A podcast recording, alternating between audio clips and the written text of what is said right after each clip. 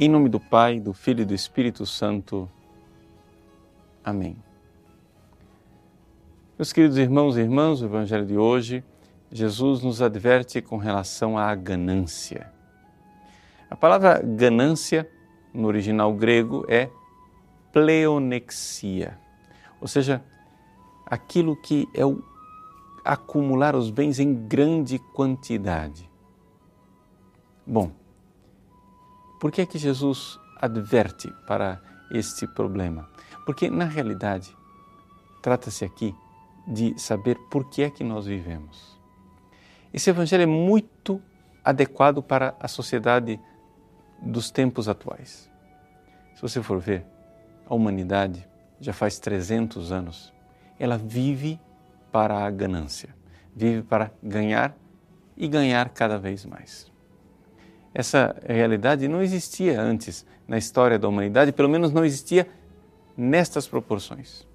Veja, a ganância antes era um problema que algumas pessoas enfrentavam. Hoje é uma epidemia, onde a sociedade inteira vive ao redor do dinheiro. Se você for ver em estudos econômicos, inclusive, o PIB, ou seja, o produto bruto da humanidade, a renda per capita da população mundial ao longo dos séculos, desde os tempos dos assírios, babilônios, do Egito antigo, até 300 anos atrás, é um gráfico que oscila, mas continua mais ou menos no mesmo patamar. Mas de 300 anos para cá, ou seja, da Revolução Industrial para cá, o sistema financeiro fez com que as pessoas disparassem na sua capacidade de produção, e isso fez com que as pessoas ficassem obcecadas por trabalhar e ganhar dinheiro. Ou seja, tudo tornou-se relativo.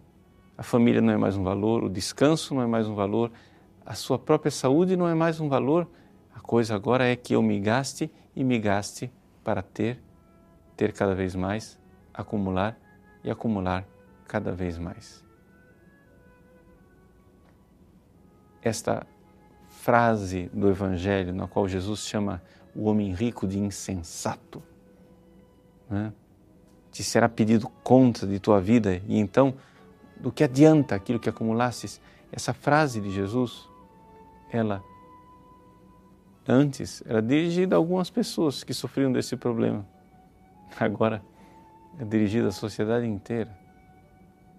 Porque essa epidemia a epidemia que nós vivemos de ganância faz com que nós esqueçamos qual é a finalidade, qual é a verdadeira finalidade de nós estarmos aqui nesse mundo. Jesus então apresenta a cura.